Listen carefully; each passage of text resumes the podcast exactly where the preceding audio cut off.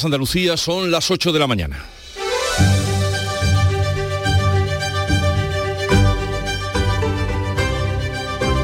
En Canal Sur Radio, La mañana de Andalucía con Jesús Vigorra.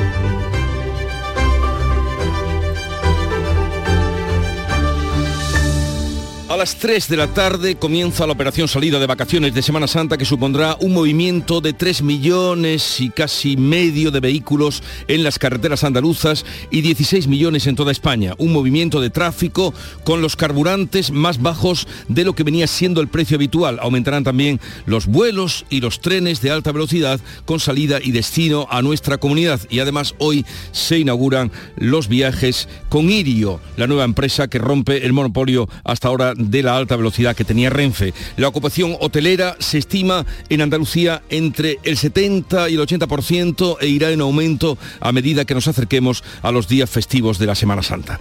La noticia de la noche sin duda ha sido la imputación de Donald Trump por sobornar a una actriz porno a cambio de su silencio. Es la primera vez en la historia de Estados Unidos que un presidente va a enfrentarse a cargos penales. Según su abogado defensor, es posible que comparezca voluntariamente la próxima semana ante el Tribunal para que le lean los cargos. De no hacerlo sería arrestado. Y por otra parte, en la otra, el otro extremo del planeta, Pedro Sánchez se va a entrevistar hoy a las 10 de la mañana con el presidente chino Xi Jinping. En su encuentro conocerá de primera mano el plan de paz de 12 puntos para Ucrania que propuso China y en su primer día de visita Sánchez participó en el foro económico del país, el llamado Davos Asiático. Allí ha pedido al país anfitrión más apertura a las inversiones europeas y ha presentado a nuestro país, España, como un lugar seguro para invertir. De estas y otras noticias les ampliamos la información en unos momentos antes la información pronóstico del tiempo. La mañana de Andalucía. Social Energy. La revolución solar ha llegado a Andalucía para ofrecerte la información del tiempo. Viernes de Dolores, último día del mes de marzo, con cielos en general poco nubosos, intervalos de nubes bajas en el tercio occidental. Las temperaturas máximas subirán en el litoral mediterráneo oriental y bajarán en Jaén y en Almería. Hoy va a soplar viento de poniente.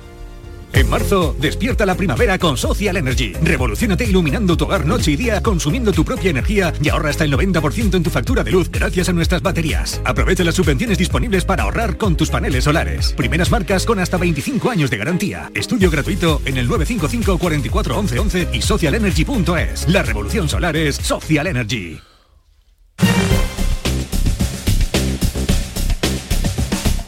A esta hora de la mañana, 8, vamos, 8 y 3 minutos, vamos a conocer cómo se circula por las carreteras andaluzas que a medida que avance el día estarán muy concurridas. Desde la DGT nos informa Alba Ariz, buenos días. Buenos días, en estos momentos estamos pendientes de circulación lenta de entrada a Málaga por dos puntos, por la 357 en San Carlos y también por la MA20 en Bailén. Tráfico irregular también en Granada, la GR30 en Armilla en ambos sentidos y en Sevilla, la S30 en Bellavista dirección a 49 por lo que les pedimos que moderen la velocidad.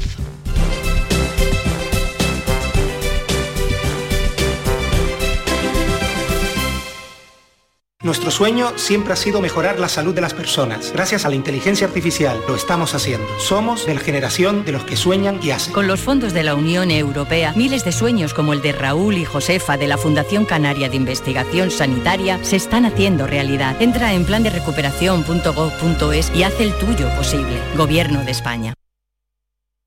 En Canal Sur Radio, la mañana de Andalucía con Jesús Bigorra. Noticias. Vamos a contarles la actualidad de este día que pasa indudablemente por lo que marca la fecha de un viernes de Dolores eh, que comienza la campaña turística de Semana Santa. A las 3 de la tarde se pone en marcha la operación especial de tráfico que prevé 3.300.000 desplazamientos por Andalucía. Manuel Pérez Alcázar. La operación se divide en dos etapas, la primera desde hoy hasta el Domingo de Ramos y la segunda desde el miércoles santo hasta el regreso del lunes de Pascua festivo en algunas comunidades. La DGT pondrá especial atención en las carreteras convencionales. También se intensifica el número de vuelos. Málaga prevé 5.000, casi 1.600 Sevilla. Desde hoy se puede viajar de Madrid a Córdoba, Sevilla y Málaga en Irio, el nuevo operador privado de tren de alta velocidad. Los trenes AVE para viajar desde Madrid a Granada ya están llenos y Renfe no tiene previsto reforzarlos. El alcalde ha exigido que se garanticen los refuerzos en Semana Santa. El presidente de la Federación de Hostelería, Gregorio García, considera que es una decisión injusta. Nosotros somos una ciudad turística, eminentemente turística, y necesitamos las comunicaciones. Si eso no se hace así o no tienen conciencia, nos están olvidando. Yo creo ahora ya que manifestarnos y salir a la calle porque es lo que quieren para manifestarnos que esto sea de otra forma. La ocupación hotelera se sitúa en el 70% y se eleva al 80% a partir del jueves santo. Datos que destaca el presidente de la Junta, Juanma Moreno, asegura que un 50% de los visitantes viene por motivos culturales y un 80% por esas mismas causas y el turismo de sol y playa sería prácticamente igualar la del año pasado que fue el mejor de la historia, con lo cual estamos hablando de datos que pueden ser incluso batir el récord del año pasado. En este punto vamos a saludar a Ana Luz Jiménez, es jefa provincial de tráfico de Sevilla y coordinadora de la Dirección General de Tráfico en Andalucía. Ana Luz Jiménez, buenos días. Hola, buenos días. Estamos a viernes de Dolores, eh, salida, eh, comienzo de salida de la operación Semana Santa. ¿Qué se espera? Bueno, pues esperamos un gran número de desplazamientos, más de 3.300.000 en Andalucía, desplazamientos de largo recorrido durante toda la Semana Santa y durante este fin de semana, en esta primera fase, casi un millón de desplazamientos. Esperamos una gran movilidad con además una variedad importante de destinos, porque no solamente eh, serán los desplazamientos hacia las ciudades con actos religiosos tradicionales tan importantes en Andalucía, sino a zonas de segunda residencia, zonas de montaña, zonas de costa e incluso a práctica de deportes de invierno. O sea que muy variado y con una cantidad de destinos importante. ¿Y cómo están las carreteras? ¿Hay que llamar la atención en alguna, en alguna localidad, en alguna ciudad donde haya complicaciones en las vías? Bueno, pues eh, establecerán medidas especiales de regulación en aquellas carreteras que ya tenemos la experiencia de que por años anteriores registran una intensidad muy elevada y hay que establecerlo, pues por ejemplo en Despeñaperros, por ejemplo en la autopista de Sevilla-Huelva en el Domingo de Resurrección fundamentalmente, pero tenemos que tener una especial atención además a los desplazamientos en carreteras convencionales. Eh, no podemos bajar la guardia en esos desplazamientos de corto o de menor recorrido en esas carreteras convencionales y recordar que, bueno, que hay factores de riesgo que tenemos que desechar eh, y que no pueden aparecer durante la conducción, como es la distracción, la velocidad o el alcohol, que nos preocupa y también especialmente en estas fechas. ¿Cuántas personas, agentes de seguridad van a trabajar en estos días de Semana Santa? Bueno, pues tendremos la máxima disponibilidad de agentes de la agrupación de tráfico de la Guardia Civil en carretera, auxiliados por los agentes de las comandancias en caso necesario. Los dos centros de gestión del tráfico con los que cuenta la Comunidad Autónoma de Andalucía, con sede en Málaga y en Sevilla, estarán trabajando como siempre en las 24 horas eh, dando servicio para estos desplazamientos y los titulares de las carreteras estarán también preparados con sus equipos de vialidad para que ésta se mantenga en todas las circunstancias. Los equipos de emergencia también están preparados, pero esperemos que no tengan que intervenir que los desplazamientos se realicen con la mayor fluidez y seguridad posible y que todo el mundo se desplace y vuelva seguro a casa, que de eso se trata. Pues ojalá y así sea. Gracias por la atención. Seguro que a lo largo de esta semana habrá alguna ocasión de nuevo de conectar con, con usted, Ana Luz Jiménez, jefa provincial de tráfico de Sevilla, coordinadora de la DGT en Andalucía. Un saludo y que tenga también un buen fin de semana. Muchas gracias, igualmente. Movimiento de un millón, más de un millón en este primer fin de semana, tres millones trescientas mil personas nos acaba de decir a lo largo de la Semana Santa, en la que llenar el depósito de gasolina será más barato. Nuria Rudurán. El precio de los carburantes ha bajado durante la última semana un 0,5% en el caso de la gasolina, un 1,6% en el gasóleo. La gasolina se paga de media a un euro con 62 céntimos litro, el gasóleo a 1,54. Hoy finalizan los descuentos que las grandes petroleras han ofrecido a sus clientes tras la eliminación desde primeros de año de la bonificación de 20 céntimos del Gobierno. La bajada de los carburantes y de la energía dejan en el 3,3% el IPC adelantado de marzo, marcado también por el aumento de los precios de hace un año, justo con el estallido de la guerra. Comparado con el mes pasado, los precios suben cuatro décimas. La consejera de Economía, Carolina España, asegura que esta bajada se debe a un efecto estadístico y es insuficiente La realidad, el termómetro de la calle, es que la inflación está ya haciendo mella en la población. Y la realidad es que si analizamos los dos últimos años, desde febrero del año 21 hasta la actualidad, pues eh, la inflación ha subido de media un 14%.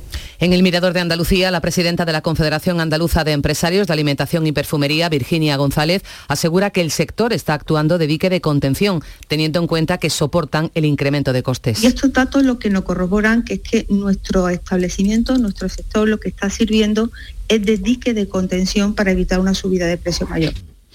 Otro dato al que mm, muchísima gente presta atención, sobre todo los que van cargando con una hipoteca, el Euribor, que cierra el mes de marzo por debajo del 4%, aunque las hipotecas van a subir. El principal indicador de las hipotecas quedaba este jueves en el 3,652% frente al 3,534% que rubricó en febrero. La crisis bancaria ha ralentizado el ritmo de la escalada. No obstante, la cuota de la hipoteca media se va a encarecer unos 297 euros al mes y unos 3.560 al año. Los socios parlamentarios del Gobierno aprobaron la reforma de las pensiones que se tramitará como proyecto de ley para que los grupos puedan introducir enmiendas. El Gobierno saca adelante la reforma de las eh, pensiones con sus socios habituales frente al rechazo de PP, Ciudadanos y pequeños grupos como la CUP y el BNG. La sorpresa ha sido la abstención de Bildu y de Vox. Vox había anunciado su voto en contra. El ministro José Luis Escribá defiende que se trata de un modelo estable y de futuro. Lo que hacemos es ampliar y garantizar y generalizar nuevos derechos en materia de protección social. Es la reforma que permite abordar el reto demográfico. Desde el Partido Popular, Jaime de Olano considera que es una reforma inestable, que no ha sido dialogada, que no es transparente. Pero la realidad es que no va usted contra el Partido Popular, va usted contra todo el mundo. Va contra la AIREF, contra el Banco de España, contra FEDEA, contra el BBVA, contra los actuarios, incluso contra el Financial Times. Contra todo el mundo va usted, va usted, va usted incluso contra las matemáticas, señor Escribá, y eso sí que es muy complicado de mantener. En contra del mensaje que venía repitiendo, el Gobierno reconoce hoy que todavía no tiene el aval de Bruselas. La reforma hará aumentar los ingresos, permite elegir para el cálculo de la pensión entre los últimos 25 años cotizados o los 27 mejores de los últimos 29. El déficit de las administraciones públicas cerró el año 2022 en el 4,8%, por debajo de las previsiones del Gobierno, coincidiendo con el récord de recaudación y vía impuestos por efecto de la inflación. El Ejecutivo había estimado un déficit del 5%. El dato cierra dos décimas por debajo tras el aumento de la recaudación de un 14,4%, superando los 255.000 millones de euros, una cifra récord. La ministra de Hacienda, María Jesús Montero, saca pecho y afirma que supone la mayor reducción del déficit de la historia gracias al aumento de la creación de empleo y también de la recaudación. Ha quedado acreditado que es falso que el Estado esté teniendo una recaudación, insisto, que algunos tildan de forrarse con motivo de la inflación. Si los ingresos aumentan es porque aumenta la riqueza y aumenta la creación de empleo.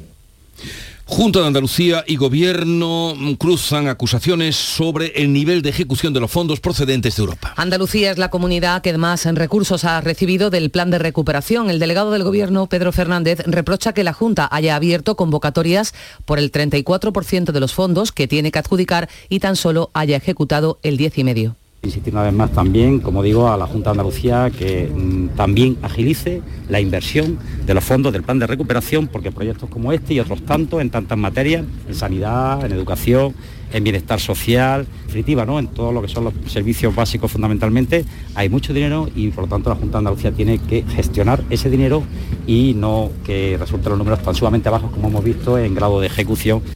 Según la consejera de Economía, la Junta ha autorizado un 80% de los fondos y tiene de plazo hasta 2026, recuerda, para ejecutarlos. Carolina España devuelve las acusaciones. Señala que el Gobierno sigue sin entregar a las comunidades el 70% de los PERTE, los planes estratégicos. El delegado del Gobierno lo que tendría es que preguntarse cuál es el porcentaje de ejecución de estos PERTES, cuántos PERTES van a llegar a Andalucía y por qué no llegan de forma directa como están llegando a la Comunidad Valenciana y a la Comunidad mm, de Cataluña.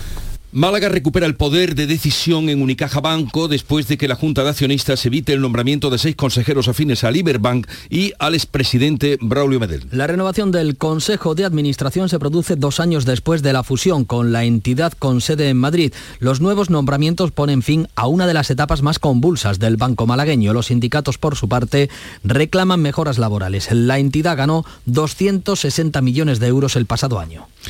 Pedro Sánchez se reúne a las 10 de esta mañana con el presidente chino Xi Jinping. Va a conocer de primera mano el plan de paz que el presidente chino presentó a Rusia para Ucrania. Como antesala, esta misma mañana ya se ha reunido con el primer ministro chino.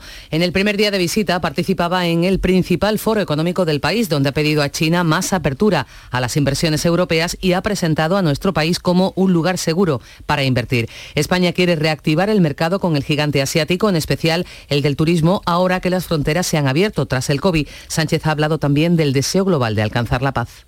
In less than a week, I will have met more than 40 leaders en menos de una semana me habré reunido con más de 40 líderes de tres continentes y en cada reunión he escuchado el mismo anhelo de paz, estabilidad y prosperidad. Nadie quiere fragmentación económica o guerra. Nobody wants economic fragmentation or war. 8, 15 minutos de la mañana. La mañana de Andalucía. Las peritas de agua, los plátanos y el aguacate. ¿Algo más? Sí, decirte que te considero, bueno, os considero como a mis hijos. Hijos, claro, muy ricos los tengo. Hijos, hijos. Vosotros, los dos, hijos míos. Madre no hay más que una. Claro que por 17 millones a lo mejor te sale alguna más. Ya está a la venta el cupón del Extra Día de la Madre de la 11. El 7 de mayo, 17 millones de euros. Extra Día de la Madre de la 11. Ahora cualquiera quiere ser madre. A todos los que jugáis a la 11, bien jugado. Juega responsablemente y solo si eres mayor de edad. Este año, de nuevo Canal Sur Radio. Vive la Semana Santa con tu emisora de Canal Sur Radio. En una semana llena de pasión y de radio. De devoción, emociones, recuerdo y fiesta. Semana Santa en Andalucía. Vívela con tu emisora de Canal Sur Radio. Canal Sur Radio. La Semana Santa que llevas dentro. En Canal Sur Radio, la mañana de Andalucía con Jesús Bigorra. Noticias. Donald Trump se ha convertido en el primer expresidente de Estados Unidos imputado. Trump ha sido imputado por sobornar a una actriz porno a cambio de su silencio. Pagó 120 mil dólares para que no contase durante la campaña electoral de 2016 que 10 años atrás había tenido una aventura sexual con él. Es posible que comparezca la próxima semana ante el tribunal para que le lean los cargos, lo detengan, le tomen las huellas y le hagan la foto policial. De no hacerlo voluntariamente, sería arrestado. En un comunicado, Trump ha calificado la decisión de caza de brujas. Los republicanos cierran filas con el que fuera su líder, el ex vicepresidente Mike Pence, lo tacha de ultraje. Acusar así al expresidente es un perjuicio para el país y una persecución política. Trump permanece en su casa de Florida, los simpatizantes se van agolpando a las puertas. La policía de Nueva York reforzará su presencia en las calles. La imputación no impide al republicano postularse para las elecciones presidenciales de 2024. Vamos ahora con otro asunto. La audiencia de Sevilla da 10 días para ingresar en prisión al ex viceconsejero Agustín Barbera, condenado por el caso de los ERE. Desestima su recurso, considera que en la cárcel puede recibir el tratamiento del cáncer que padece. A la vez el tribunal mantiene aplazada la entrada en prisión de Griñán pero le pide que le informe cuando concluya su tratamiento de radioterapia para decidir entonces sobre su ingreso y comenzar a cumplir la pena de seis años de prisión por el caso ERE. La consejera de Fomento ha defendido este jueves la legalidad del procedimiento de contratos de emergencia que cuestiona el PSOE. Marifran Carazo ha comparecido en comisión parlamentaria iniciativa de los socialistas para explicar los contratos de conservación y mantenimiento de carreteras de la red autonómica. Carazo, que en breve va a dejar el cargo para dedicarse a la candidatura a la alcaldía de Granada, ha reprochado la gestión heredada de gobiernos socialistas con casi 28 millones de euros, dice, tirados por las obras sin hacer. Yo entiendo lo que están haciendo, lo entiendo. Llegan las elecciones, saben que aspiro a ser la alcaldesa de mi ciudad, de la ciudad de Granada, y ustedes quieren que la gente piense que todos somos iguales, y no lo somos. Nosotros no hacemos lo que ustedes hacían. El Tribunal Superior de Justicia de Cataluña condena a la presidenta de Junts, Laura Borràs, a cuatro años y medio de cárcel y trece de inhabilitación por prevaricación y falsedad documental. La sentencia se refiere al fraccionamiento de contratos para adjudicarlos a dedo a un amigo cuando Borràs dirigía la institución de las letras catalanas.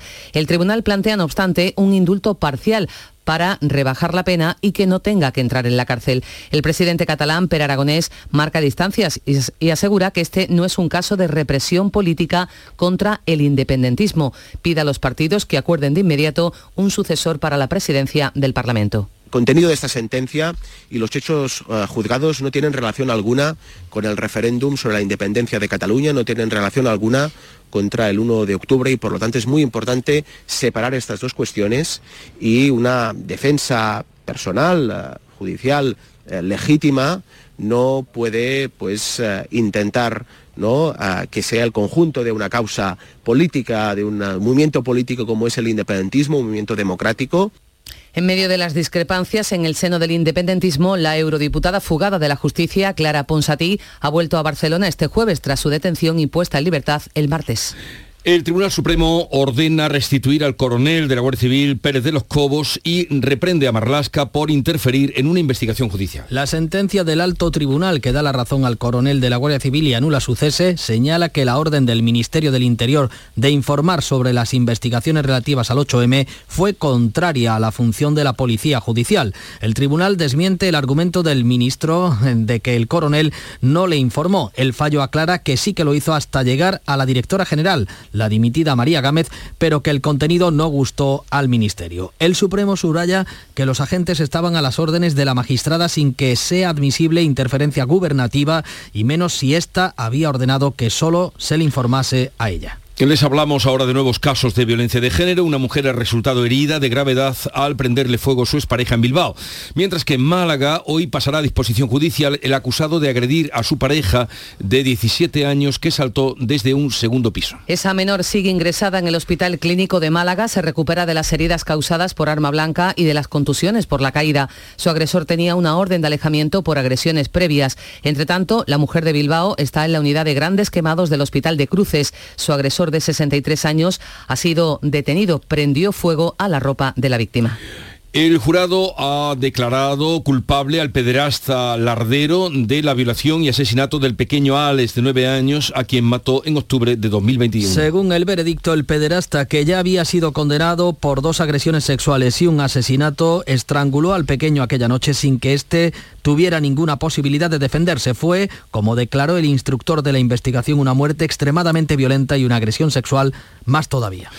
Una familia demanda en los tribunales al SAS por la muerte de su hija de 18 años en el hospital de Puerta del Mar de Cádiz tras confundir un derrame cerebral con una otitis. El primer diagnóstico de otitis lo recibió en el clínico de Puerto Real. Los facultativos incluso le dieron el alta. No fue aceptada por sus padres ante la gravedad de la joven que presentaba vértigo y pérdida de conocimiento con relajación de esfínteres, incapacidad para andar y respuesta verbal anormal. Fue un tercer facultativo el que diagnosticó trombosis con derrame cerebral con estado muy grave. Los hechos se produjeron en septiembre, se ha conocido tras la demanda presentada por la familia. El SAS confirma que se ha presentado esa reclamación patrimonial en el hospital eh, de Puerto Real este mismo jueves y que están analizando el caso. Lamenta el fallecimiento de la joven, se ponen a disposición de la familia.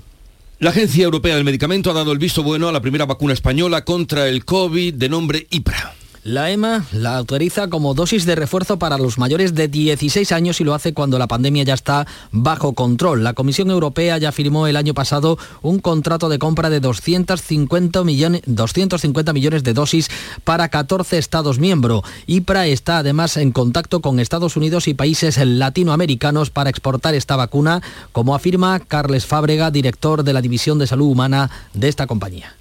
Estamos encantados de celebrar el registro a nivel europeo, pero ahora toca el registro en otras partes del mundo. Y eso lo haremos directamente con las autoridades reguladoras de los distintos países y también a través de la OMS, que sirve como vehículo de entrada a estos mercados. El Consejo del Colegio de Médicos defiende en el Congreso de los Diputados la regulación de la gestación subrogada de carácter altruista y solo en casos muy concretos. El nuevo Código de Deontología Médica acepta la gestación subrogada altruista, rechaza la retribuida. En Canal Sur Radio, el presidente de la Comisión, José María Domínguez, ha planteado los requisitos con los que debería regularizarse. Eh, decimos es que los médicos no deben de participar en gestación subrogada si no se ha analizado previamente lo que es el interés del menor. Y en eso sí contribuye, eh, hay el factor de la maternidad, es decir, si la madre que va a, desarrollar esa maternidad, no la gestación, sino posteriormente la maternidad, eh, tiene requisitos suficientes, afectivos, familiares, económicos, es decir, eh, incluso también de edad, Mientras tanto, en Badajoz ha quedado en libertad con cargos la mujer que fue detenida tras dar a luz a una supuesta, en una supuesta operación de compra-venta de bebé. Ha concluido y con éxito el Congreso de la Lengua Española que se ha venido celebrando en los últimos días, de lunes hasta ayer, durante eh, estas cuatro jornadas en Cádiz. lo votaron.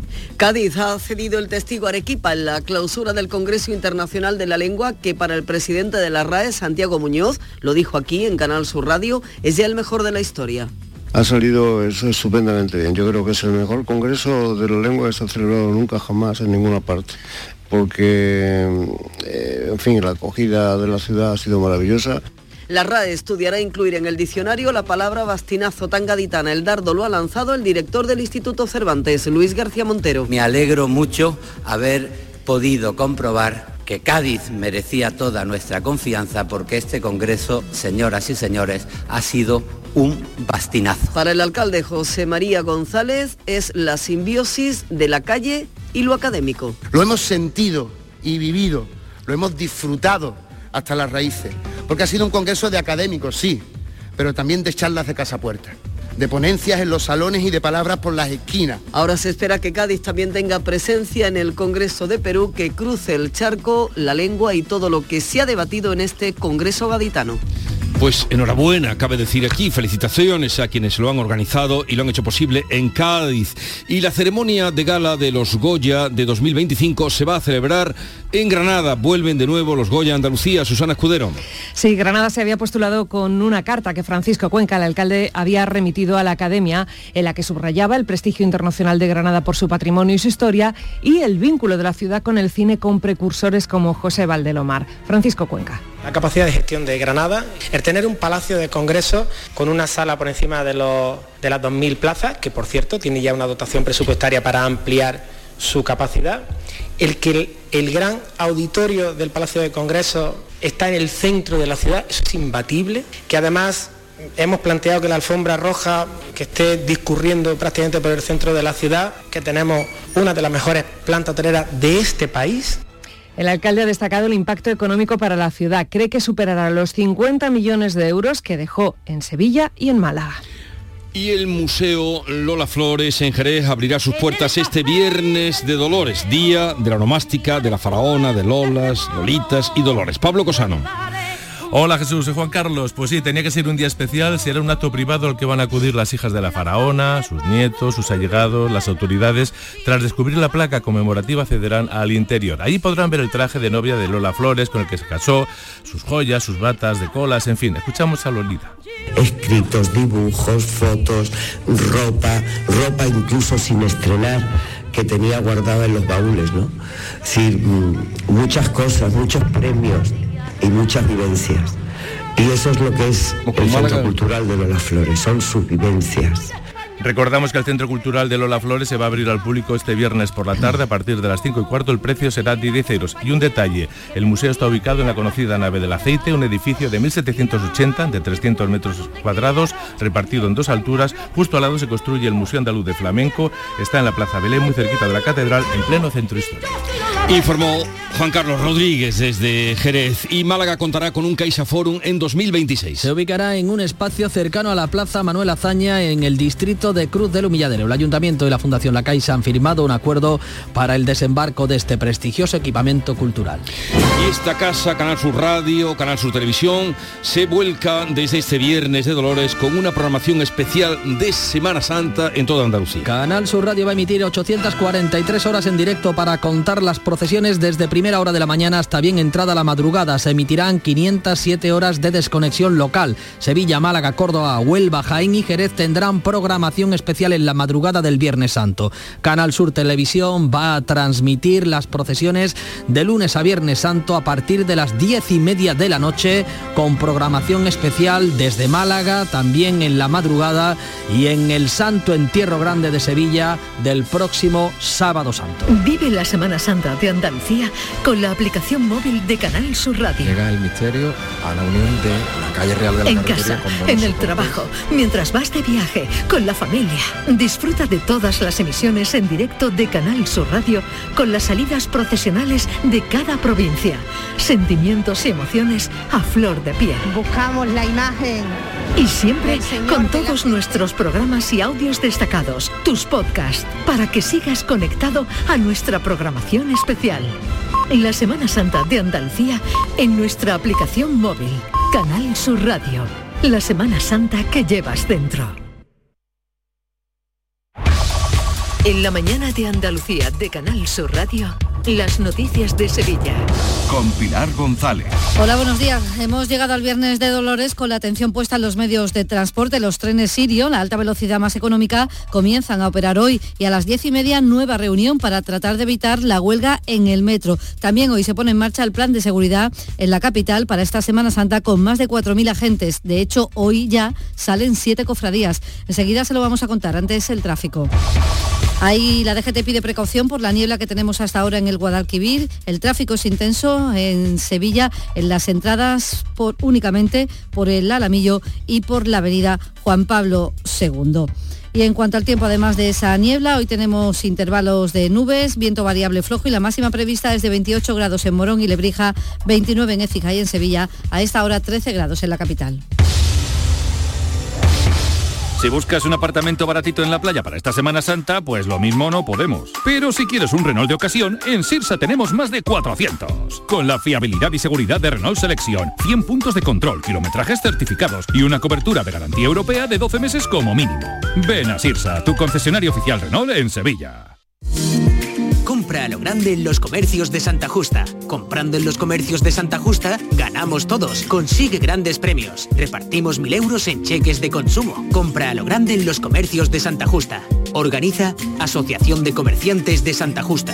Financia Ayuntamiento de Sevilla. Atención Sevilla.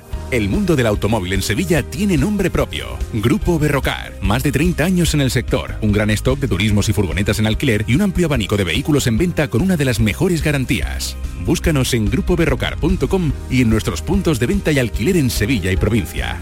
Grupo Berrocar. Tu confianza, nuestro motor. Bueno, hemos llegado al Viernes de Dolores y la huelga del metro sigue estando ahí. La última reunión acababa anoche sobre las 11 después de 13 horas negociando. Esta mañana a las 10 y media, de nuevo los trabajadores del metro vuelven a sentarse con la empresa. Según el portavoz del comité, Iván Román, hay ahora un cierto acercamiento de posturas. Seguiremos con las negociaciones, aunque están, siguen lejanas las posturas, pero al menos ya no está enquistada la negociación. Mm, Vamos a poner todo de nuestra parte a ver si podemos llegar a algún acuerdo satisfactorio para todos. El sindicato de conductores que había convocado paros para hoy y otros días de feria en los autobuses urbanos de Tusán, de momento lo deja en suspenso. Y el tren Irio, el primer operador privado de alta velocidad, comienza sus operaciones comerciales entre Madrid y Sevilla hoy. De hecho, el primer tren va a salir desde Santa Justa a las 10 y cuarto de la mañana y el primero en llegar aquí lo hará a las 9 y media. De momento, dos frecuencias diarias en cada sentido y esto irá aumentando progresivamente hasta junio, lo dice el presidente de la compañía, Pedro Bertomeu. El despliegue completo estará en junio de frecuencias, serán 16, 8 en cada sentido. Será casi un 50% de incremento en las oportunidades de viaje para, para moverse. Además de eso, 60 puestos de trabajo directo, 350 millones anuales en impacto turístico. En esta Semana Santa Renfe aumenta su oferta de trenes AVE entre Madrid y Sevilla en un 11%. El aeropuerto de San Pablo ha programado cerca de 1.600 vuelos, de los que la mitad son internacionales, y a las 3 de la tarde comienza la operación especial de tráfico de esta Semana Santa. Se esperan más de 800.000 desplazamientos por nuestras carreteras. Los hoteles en esta esta primera parte de la semana eh, van a estar al 80% y al final rozando el 90%. Además, hoy se activa el dispositivo de seguridad para estos días con 4.129 agentes entre Policía Nacional, Guardia Civil y Policía Local. Y esta tarde está prevista la salida de siete cofradías en la capital, la misión Bellavista, Pinomontano, Pasión y Muerte, Cristo de la Corona, Paz y Misericordia y Bendición y Esperanza, cortejos en los que habrá más de 2.000 nazarenos.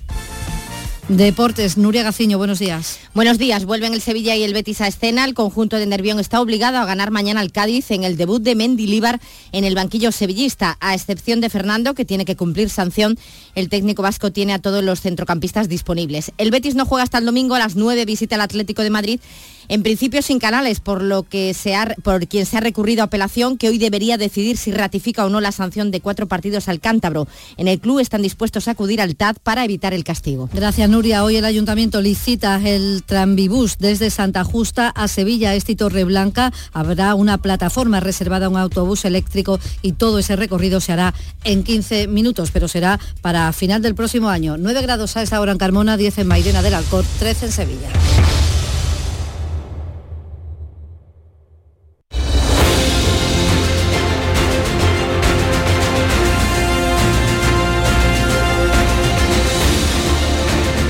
8.35 minutos de la mañana.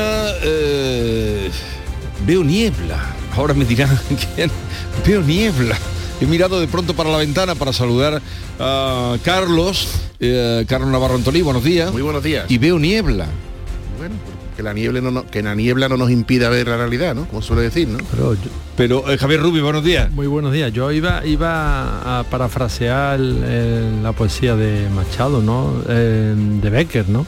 La, la niebla no es niebla porque tú la veas, es niebla porque no se ve. Dentro de la niebla no se ve. Pero hay, eh, es que no, no me había dado cuenta, mirado de pronto a la ventana, hay niebla. Eso significa que luego habrá sol, dicen también. Tarde de paseo, ¿no? Tarde de paseo. Y Antonia Sánchez, buenos días, Almería. Hola, muy buenos días. ¿Qué tal? ¿Qué tiempo tenéis por ahí? Bueno, pues tenemos em, esto me- esto plantea calor. Sí. Hace, bueno, la mañana está un poco fresquita, pero no, no, esto eh, se ve que, que hoy va a apretar el calor. Sí, sí, eso me decían los compañeros. Eh, enseguida abrimos tertulia con Carlos, Antonia y Javier.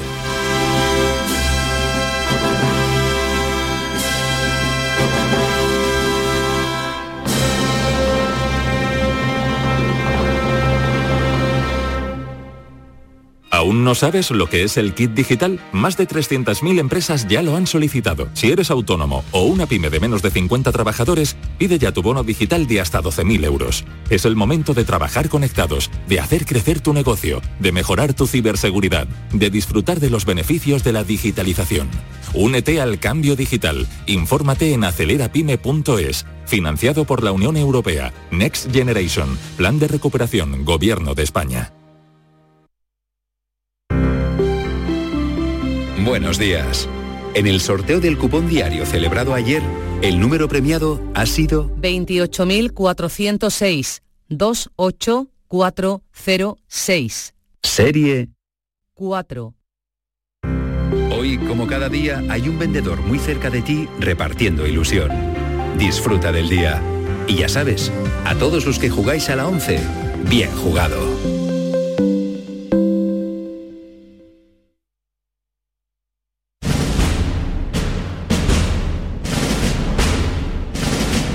No hay nada más grande que disfrutar de la pasión, del arte, de la gente, de pasear por la playa o emocionarse con una saeta. Esta Semana Santa, date una alegría. Ven Andalucía. Semana Santa en Andalucía. No hay nada más grande. Campaña financiada con fondos FEDER, Junta de Andalucía. La actualidad y las novedades en salud. Las noticias sobre investigación médica, prevención, terapias y un consultorio para responder a tus dudas. Envíanos tus consultas en una nota de voz al 616-135-135. 616-135-135. Por tu salud con Enrique Jesús Moreno. De lunes a viernes desde las 6 de la tarde. Más Andalucía. Más Canal Sur Radio. Buenos días. En el sorteo de mi día de la 11 de ayer, la fecha ganadora ha sido 7 de junio de 2019. Y el número de la suerte, el 2. Recuerda que hoy, como cada viernes, tienes un bote millonario en el sorteo del Eurojackpot de la 11. Disfruta del día. Y ya sabes, a todos los que jugáis a la 11, bien jugado. Semana Santa. Vivencias. Recuerdo. Devoción. Tradición. Y un año más con el corazón renovado de emoción a flor de piel. Vive la Semana Santa de Andalucía. Con el corazón. Canal Sur Radio. La Semana Santa que llevas dentro.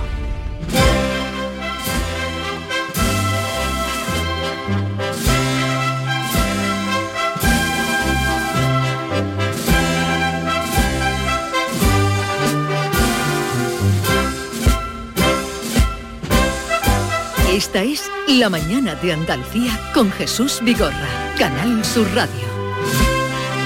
Víspera de todo lo que está por llegar, como apuntas hoy en tu columna, Javier Rubio, redactor de ABC Sevilla. Buenos días. Muy buenos días. Todo lo que está por llegar y por venir. Bueno, bueno, bueno, tenemos por delante, pero yo creo que se hace mucho mejor, ¿verdad? Escuchando los sones de Estrella Sublime que, que nos ha puesto aquí el compañero Víctor. Sí, pero va- vamos a ir a otras vamos a ir a otras penitencias ahora que nos contará Antonia y Carlos Navarro Antolí, su director de eh, Grupo Yolí. Buenos días. Buenos días.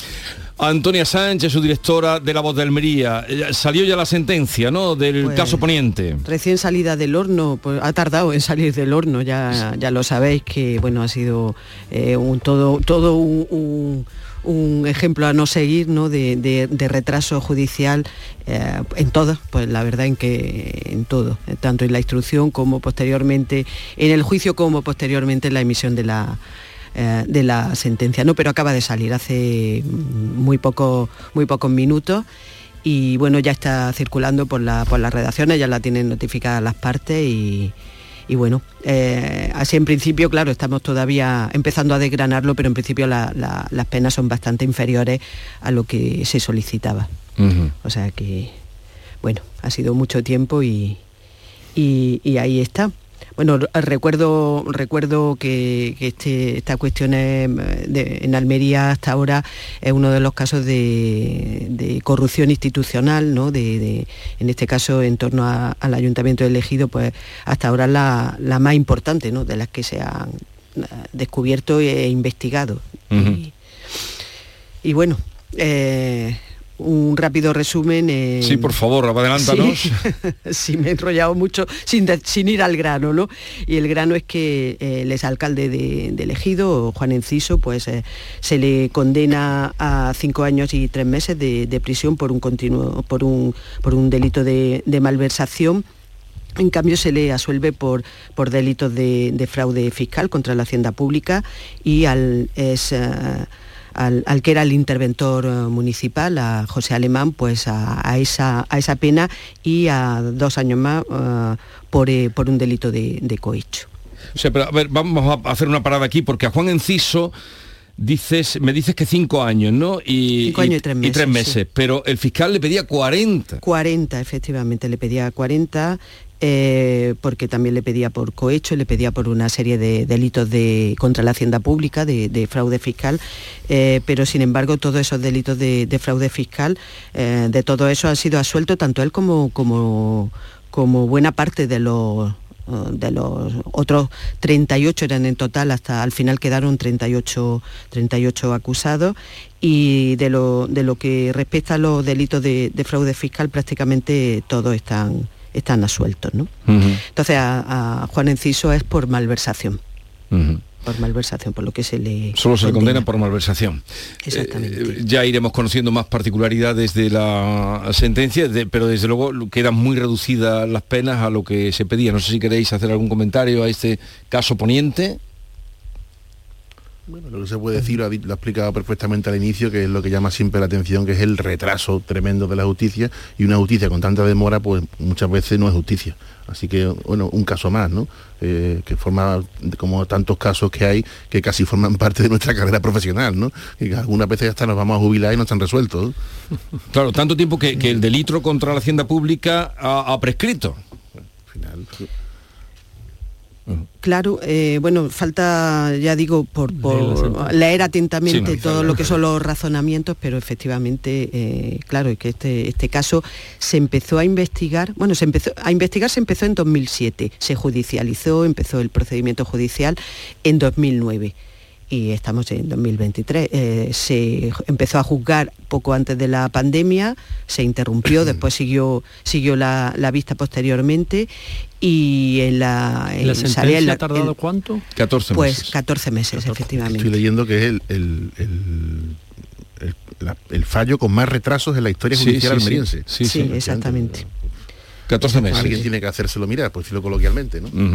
Eh, pero en fin, ya iremos desgranando. Sí, eh, que Javier. analizarla. que no veamos la Sí, sentencia. pero bueno, lo que, lo que llama la atención es la rebaja en lo que se pedía y lo que se ha condenado, por ejemplo, a Juan Enciso, ¿no? Eh, Que se, se le pedía 40, eh, 40 años.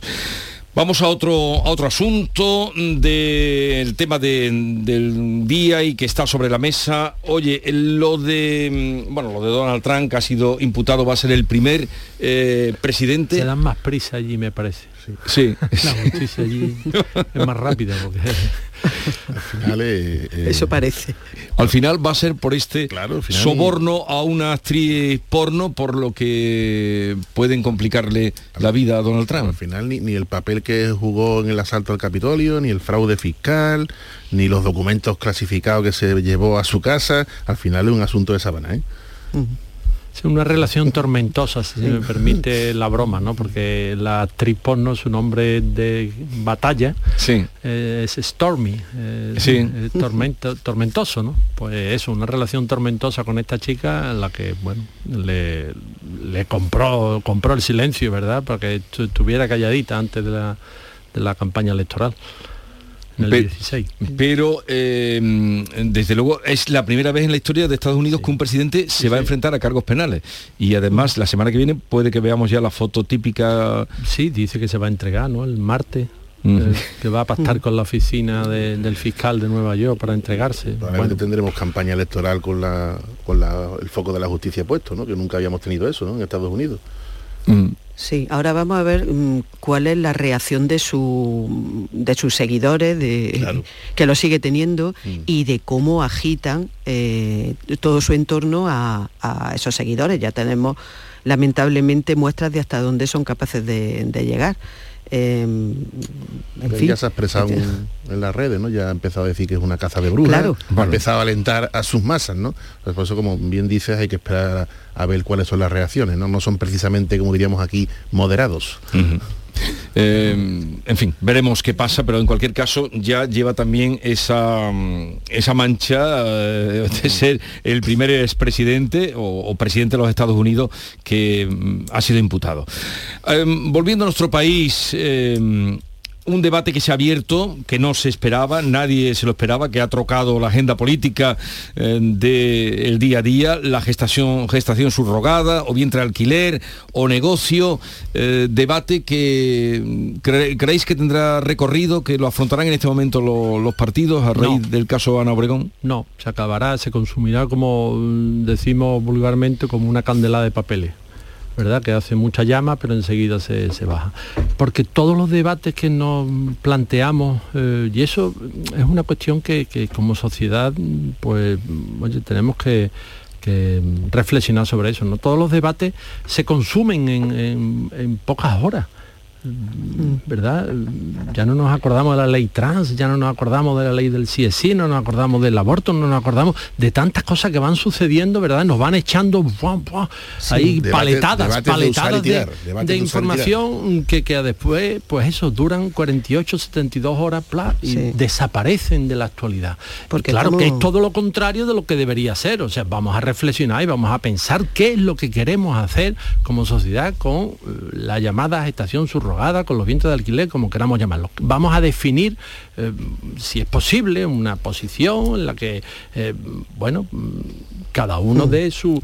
Pero claro, todo salta porque una famosa celebridad eh, de la televisión, pues tiene un bebé o lo compra o lo no sé definirlo exactamente, eh, en, un tercer país, un tercer país lo trae aquí a España. Entonces ya es una gran escandalera nacional, todo el mundo nos ponemos a criticar, todo el mundo nos podemos, nos ponemos a, mm, a crucificar a esta persona.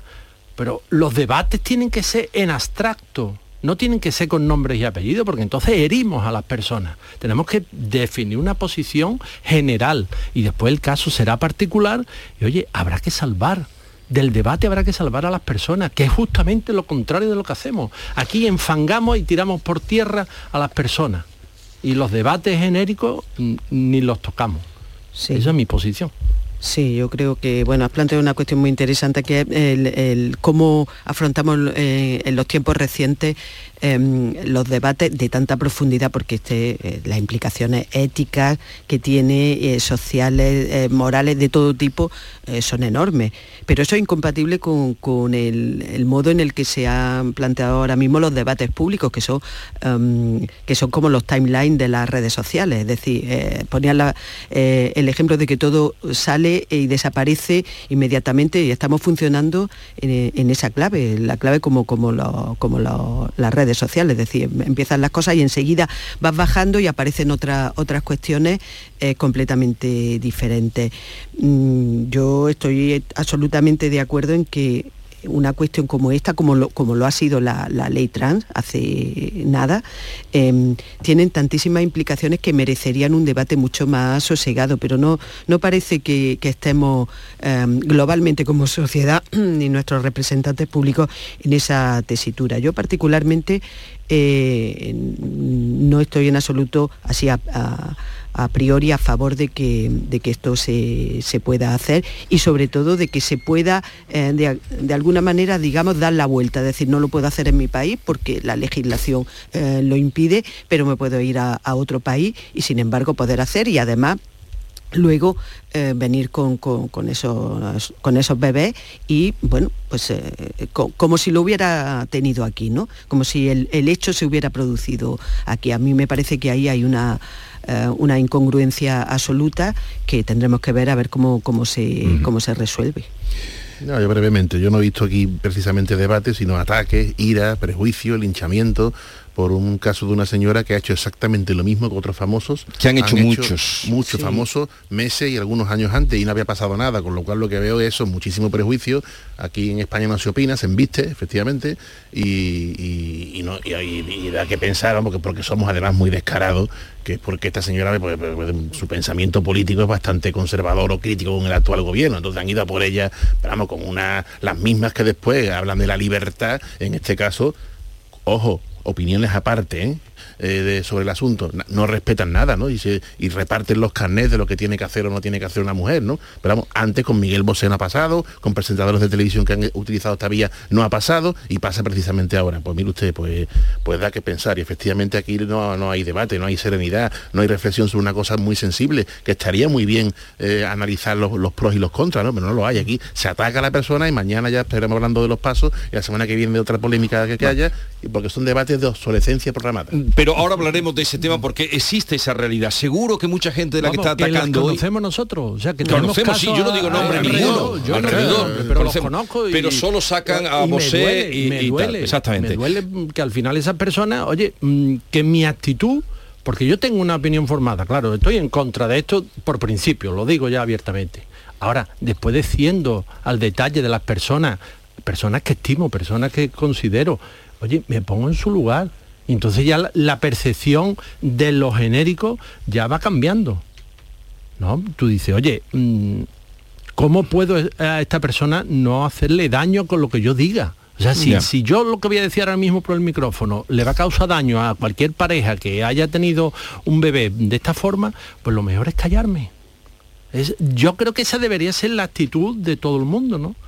Ahora, en genérico, en, de- de- en términos generales, Sí, en cuanto a las personas- Claro. un momentito, personas, ah, sí. Antonia, que eh, de ese tema vamos a hablar ahora, si es también el momento de, de darle una eh, regularización o no, pero eh, está Antonio Hermosa con nosotros, ya decíamos que hace un- minutos que ha salido la sentencia, la sentencia eh, supongo que será bastante amplia, pero a ver qué nos puedes adelantar la sentencia del caso Poniente después de 14 meses de espera para que se redactara. Antonio, buenos días. Muy buenos días, Jesús. Más de 200 folios tiene la sentencia, la estamos desgranando poco a poco porque ha llegado hace un breves instante a nuestras manos y decir que la sección tercera de la Audiencia Provincial ha condenado a 20 años de prisión al exalcalde de Elegido, Juan Enciso, por distintos delitos, principalmente por malversación y falsedad en documento mercantil, por su participación en el caso Poniente, centrado en una trama de saqueo al Ayuntamiento de Elegido a través de la empresa El Sur en el año 2009.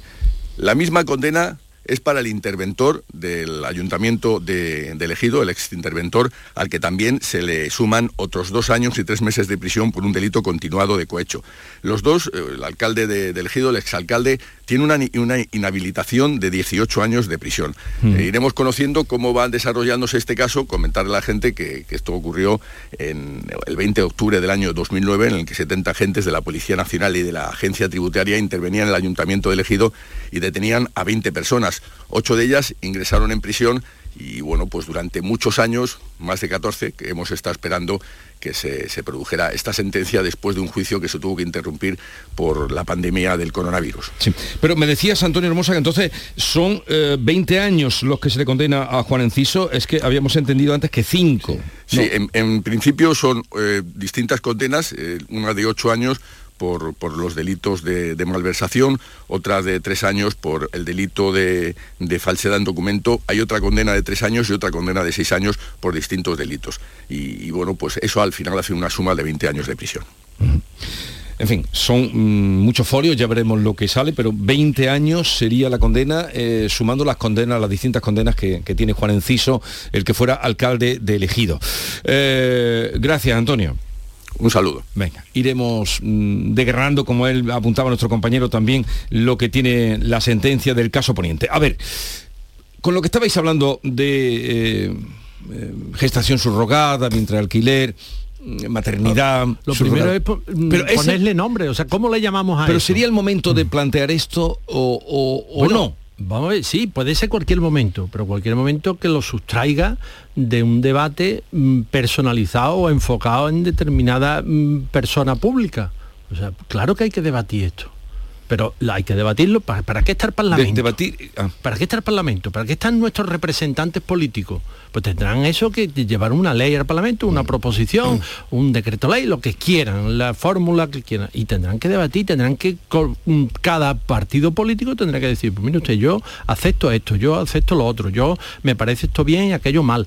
Eso es el debate político que es el que va haciendo las leyes. Es que aquí hemos aprobado leyes sin mm, trámite parlamentario apenas, trámite de urgencia, sin pedirle opinión al Consejo de Estado, sin pedirle opinión al Poder Judicial. Eso ha pasado en nuestro país. No, es que la urgencia, es que eh, la pandemia, bueno, la pandemia hace ya mm, tres años de la pandemia, ¿no? la pandemia ya- nos colaron ya- nada menos que la ley de educación. Todo. Sin debate previo Todo. ni consenso con nadie directamente. Todo, todas las leyes que van saliendo son sin, sin debate. Las pensiones que se han aprobado ayer, se han convalidado. Bueno, pues resulta que el principal partido de la oposición y los empresarios, que son los que pagan las cotizaciones de los trabajadores, están fuera, del acuerdo. O sea, mm, vamos a ver, mm, no se ha hecho el intento, no se, no se mm, piensa que esas leyes tienen que tener un recorrido, que tienen que durar más de una legislatura, que tiene que poder- ser posible gobernar con esas leyes de un partido y del otro. O sea, es que mm, esa es la realidad que tenemos en nuestro país. Entonces, claro, al final este debate, pues claro, salta porque, vamos a decir, la Ana García Obregón se va a Miami y se trae una niña, una pequeñita. Y ya la escandalera nacional. Que lo ha llevado con gran discreción, ha sido una sorpresa para todo el mundo. ¿eh? Hombre, gran discreción, Carlos, Sí, en la portada de Lola. eh, Hombre, gran Jesús, discreción, gran hasta- hasta la discreción. exclusiva. Jesús, gran Jesús. discreción. Hasta la exclusiva. Jesús, que no me he explicado bien, que hasta ya habla en, en una portada, que antes de eso no se sabía nada. Claro. Eso me refiero. Como tantos Entonces, otros la casos. portada sale y sorprende a muchos portavoces políticos que le prometían la alcachofa que no tenían la posición fijada. A eso me refiero, casi una sorpresa. ¿El día antes de esa portada sabía alguien algo? No. Es que el país entrevistó a esta señora el 3 de marzo y no, no se sabía nada. Por eso la lleva con gran discreción, insisto. Claro que la lleva con gran discreción. Nos ha sorprendido a todos, empezando por los portavoces políticos. Que uno de ellos, uno de ellos dijo, no tengo posición. Otra empezó a repartir. Pues no está mal decir no tengo posición. Ah, por supuesto, como la tendría que decir de pronto. Sí, no, no tengo sé de ni eso. pajolera idea. Pues eso es honestidad. Por eso me refiero, nos ha sorprendido a todos, ha sido una bomba. La claro que ha sido una bomba, la ha llevado discretísimamente. Vamos, que- ha marcado los telediarios una portada de Lola. Y el, y el principal periódico de este país no tenía ni idea y la entrevistó el 3 de marzo. Con mucha discreción. Lo ha llevado absolutamente discreta. Y ha sorprendido a todo el mundo, a todos. Y ahora empieza el debate, bueno, pues. Ahora vienen unas elecciones generales, por cierto, dentro de 7 8 meses para que fijen los programas. Pero habría, habría que, que poner esto un poco en orden, ¿no? Para que no... mm, no sé. En la sociedad española ¿Por, mucho por dónde empezamos? ¿Por la justicia? ¿Por la universidad? Los médicos también salieron ayer, que Bueno, también se otros- lucieron. Otros países que tienen la legislación al Sí. respecto. por Pero ejemplo, ayer salieron los médicos diciendo que sí le- la consienten o les parece bien, o, pero cuando sea altruista. Esto, no, es- esto es creer en los gnomos. Sí. Es decir, esto es creer en los gnomos, que una mujer va a correr un riesgo, se va a quedar embarazada, va a tener, y la hora no va a cobrar nada, nada más que una caja de bombones. Eso no se lo cree nadie, ¿o no? Pero a mí un dato que me llama la atención, viendo reportajes de las legislaciones de otros países, en el caso inglés, como deja claro que si al final la madre que cede su vientre no quiere entregar el niño, se lo puede quedar a última hora, en último minuto. Y ese dato para mí es llamativísimo. Claro. Bien, eh, lo Me llamativo... me lo dice todo. que llegamos a las 9 de la mañana, ahora seguimos con, os veo hoy revelado, eh, con Javier Rubio, con Carlos Navarro Antolí y Antonia Sánchez. Seguimos.